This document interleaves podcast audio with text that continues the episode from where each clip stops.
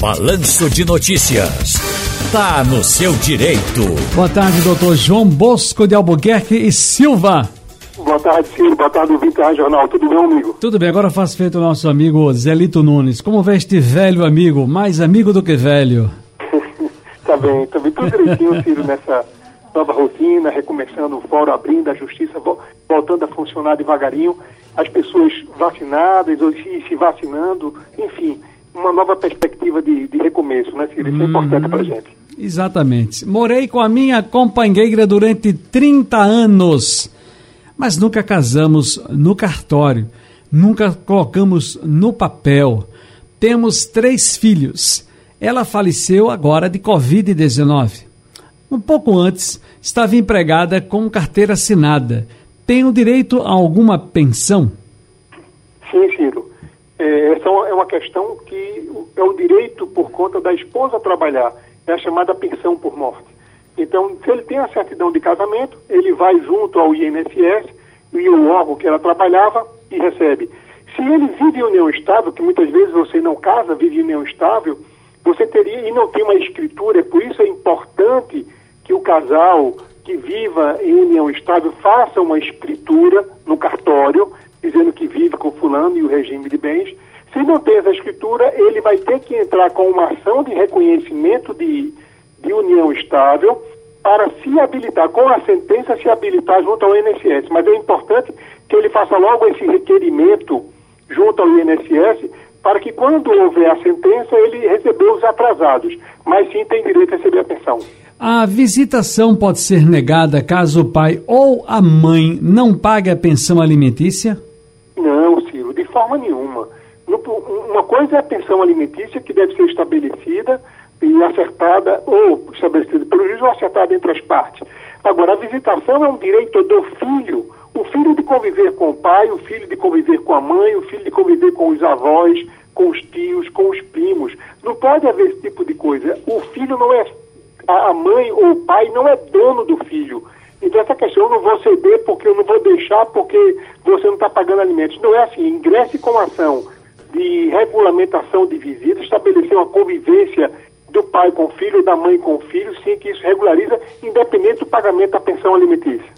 Nossa amiga e ouvinte pelo WhatsApp 991478520, Helena. Olá, Helena, boa tarde. Olá, Ciro. Helena de Candeias. Eu gostaria de saber do doutor João Bosco se a justiça aceita DNA realizado na rede privada. Sim, a justiça, ela pode aceitar essa prova, mas caso a outra parte conteste, dizendo que esse exame pericial é, é, foi feito de forma indevida ou qualquer outro argumento, o juiz determina que se faça um novo exame, um exame novo pericial, aí essa prova técnica será juntada nos autos e a justiça vai acatar essa última prova, que é aquela prova é, determinada pela, pela justiça. Ô doutor João, aqui tem uma, uma dúvida aqui também. Meu marido morreu e eu descobri que ele tinha várias dívidas. Eu vou ter que arcar com essas consequências? Vou ter que pagar essas contas?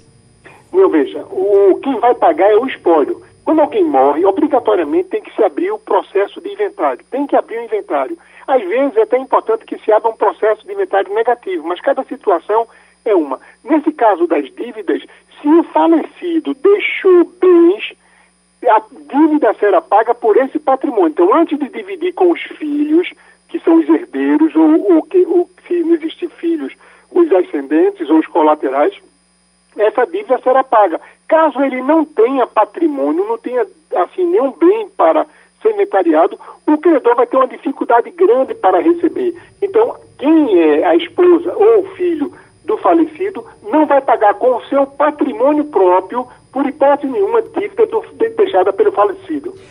Doutor João Bosco Albuquerque, nós casamos mas eu sou assalariada. Meu marido tinha um, um, uma, uma renda melhor, como vendedor autônomo.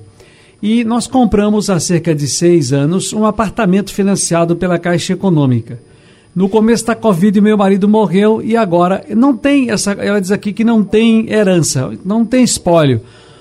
Como fica ela? Ela vai ter que arcar também com o pagamento dessa, desse, desse apartamento? Veja bem, Ciro. É... Porque já pagaram seis anos. Pronto. E, e, normalmente os contratos de financiamento imobiliário são contratos longos. E alguns desses contratos imobiliários têm seguro. É importante que ela procure o banco. 20 anos, está aqui, 20 anos de pagamento. Pronto, se ela pagou 20 anos, vai ser inventário dela, tem que abrir o processo de inventário, pois vai ser inventariado esses 20 Doutor anos. João, deixa eu lhe interromper, pra, porque ah, vai chegando aqui no, no WhatsApp. Tá deixa eu certo. explicar. A- a- a- o marido morreu logo no ano passado, no começo da pandemia. Ele era autônomo, vendedor autônomo, tinha uma renda interessante. Só que era autônomo. E ela é assalariada, vive de um salário do comércio e tal. O que acontece? Ela não pode pagar. Ele, ele, ele, inclusive, tinha um dinheiro e deu entrada. Deu uma grande entrada e dividiu o resto em 20 anos. Já pagaram seis. E agora ela- ele faleceu, ela está aperreada, coitada. E, aliás, não foi no começo da pandemia, foi no começo do ano. Começo do ano. Perfeito. Existe, veja, ela tem que abrir o processo de inventário e apresentar esse bem, esse imóvel, como um bem deixado pelo falecido.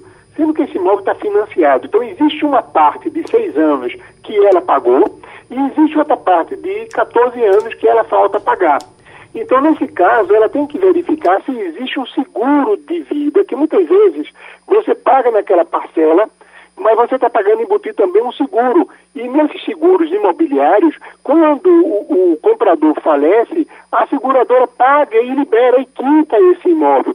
E se ela tiver dúvida, ela abre o inventário e pede a SUSEP.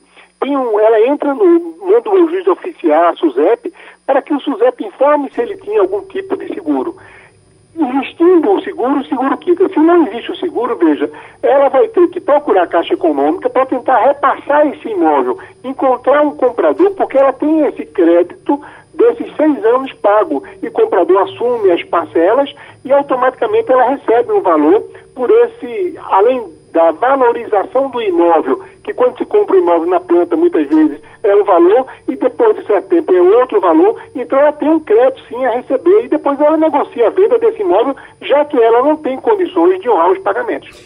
Muito bem, doutor João, deixa eu aproveitar a sua passagem por aqui e abraçar com muito carinho, parabenizar aqui pela Idade Nova, eh, o nosso amigo Djalma Lins Monteiro.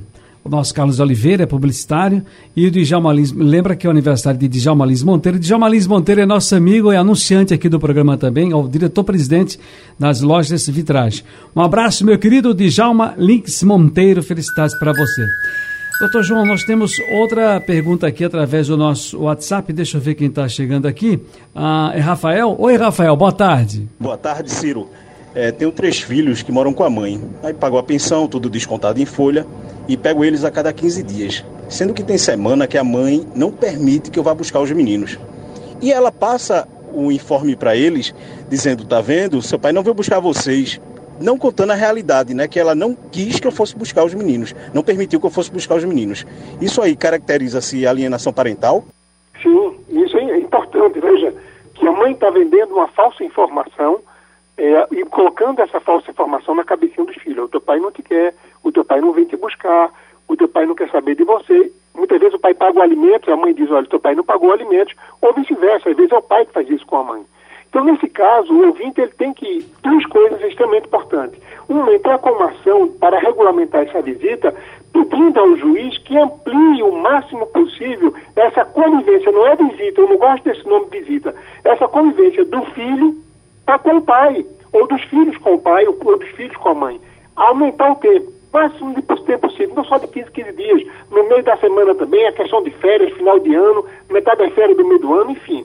E também, filho, ele tem que entrar com a ação de alienação parental para poder dar um freio nesse ímpeto dessa mãe que vem colocando uma falsa verdade na cabeça do das crianças, tatuando no coração dessas crianças que o pai não presta, que o pai não vem buscar. Isso é muito ruim, isso é péssimo, é, é, esse tipo de situação, Ciro. Valdério.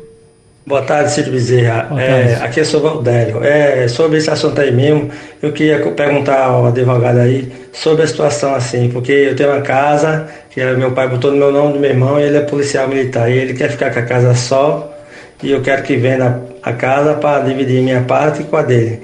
E como é que fica essa situação? Queria que ele me, me explicasse. E aí, doutor João?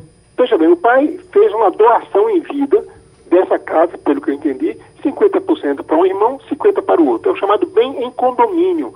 Os dois são donos. Ele tem por obrigação de ofertar ao irmão, ao irmão a prioridade, a preferência na compra da, da, dos 50% dele. Caso não, ele vai ter que entrar na justiça, Ciro, para é, fazer uma venda judicial desse imóvel, entendeu? Ou buscar uma outra alternativa que seria melhor, um diálogo com o irmão, para que o irmão compre a parte dele e chegue-se uma negociação, enfim.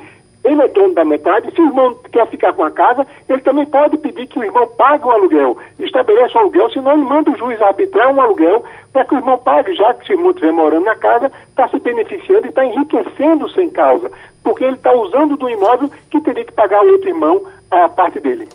Doutor João Bosco de Albuquerque Silva, muito obrigado mais uma vez. Um grande abraço, boa tarde para o senhor. Boa tarde, filho. Boa tarde a todos os ouvintes. Saúde para todos. Deus abençoe a todos.